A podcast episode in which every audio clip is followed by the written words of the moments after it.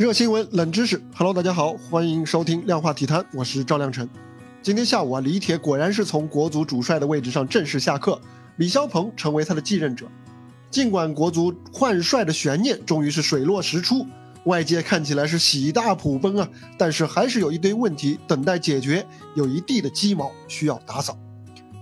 先说李铁的下课啊，他的下课可以说是咎由自取，性格决定命运。十二强赛以来啊。他把自己性格上的轴和多年以来对于为本土主帅证明这样一个执念放大到了极致，也贡献了许多明显违背行业规律和常识的奇葩语录。在带队成绩并不理想、排兵布阵存在明显问题的情况下，这些言论啊是极大的激化了他和外界的矛盾。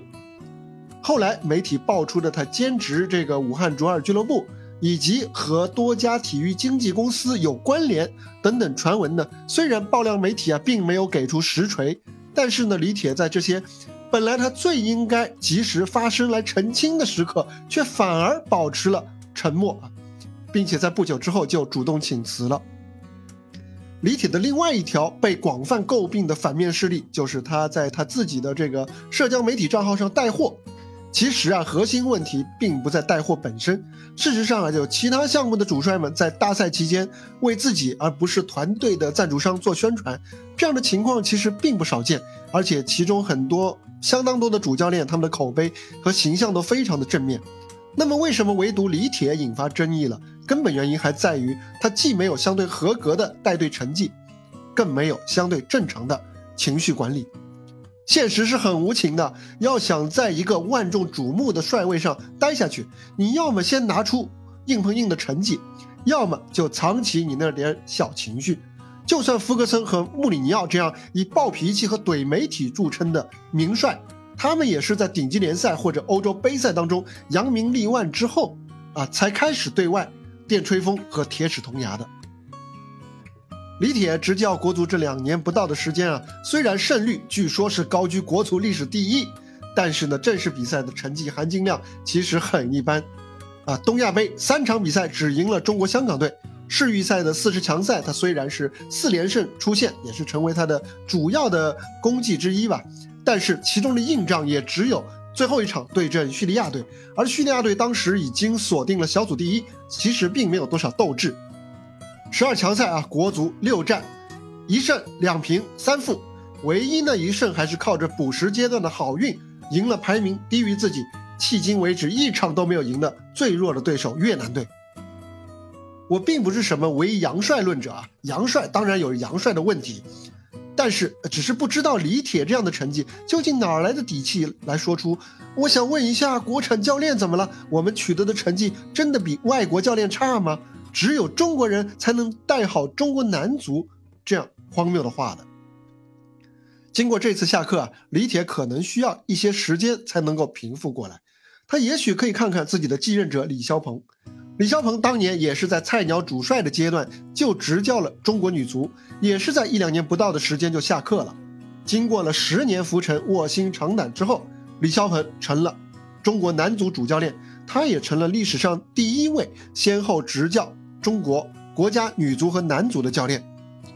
对于心心念念呀要为土帅证明的李铁来说，这次下课无疑是一次重挫，但是并不是这一梦想的终结。只要补齐短板，改正自己的缺点，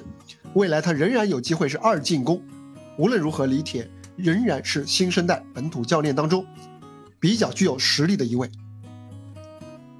再来说说李霄鹏啊，作为李铁的继任者，李霄鹏面临的挑战也不小。十二强赛至今，李铁执教的国足还没有一个相对稳定的阵容，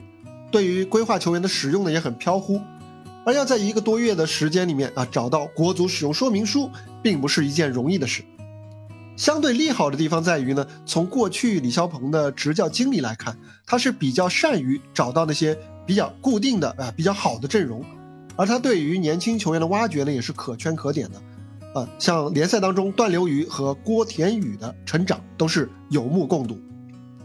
李霄鹏和李铁的另外一大显著区别就在于他的情商高得多。李霄鹏执教这十二年来，并没有少遭到媒体的质疑，但是呢，他却总能够从相对从容的来应对，从来没有像李铁那样动辄就破防。而且啊，这一次就任国足救火主帅，有李铁这样一个大刺头做铺、做铺垫、做衬托，全靠同行衬托。李霄鹏所要面对的这样一个舆论的环境只会更好，而不是更糟。不过呢，话又要说回来了啊，接下去的两场比赛，一月底、二月初，分别是客场对阵日本队和越南队，尤其是大年初一对越南队，仍然会是一场严峻的初考。如果到时候场面和成绩难堪的话，尤其是大年初一，如果给全国人民添堵的话，那么纵然有再高的情商、再充分的理由，恐怕都难逃被抨击的命运。竞技体育啊，尤其是。竞争最为充分的男子足球，菜是原罪啊，可不是一件，可不是一句纯粹的玩笑话。另外还值得一提的是啊，情商情商高固然是李霄鹏执教生涯的标签，但是回顾他最著名的执教生涯的两次下课啊，十年前从女足，去年从山东泰山，其实呢也都出现了不少的负面传闻，尤其是去年他被球迷举报了多项罪名。其中就包括和李铁这一次遭遇的经纪公司利益关联类似的指控。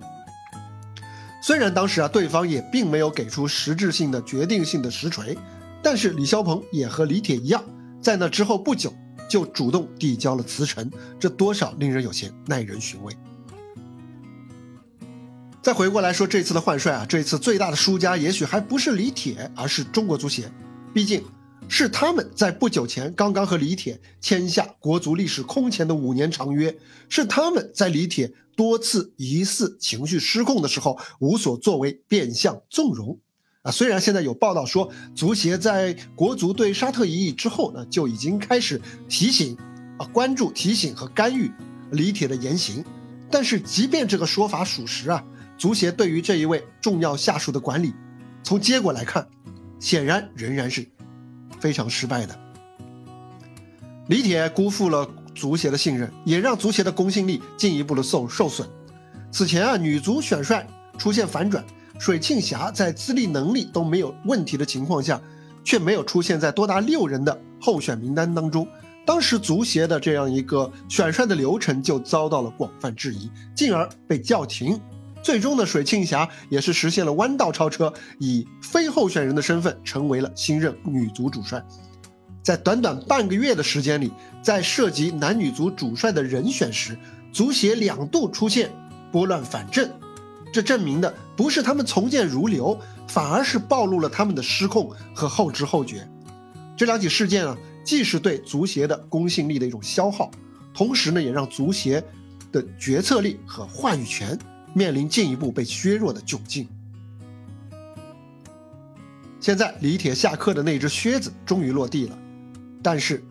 中国足球这一地的鸡毛，恐怕还需要很长时间来打扫。好了，这就是本期量化体坛的全部内容。欢迎订阅、评论，欢迎和我互动。我们下期再见，拜拜。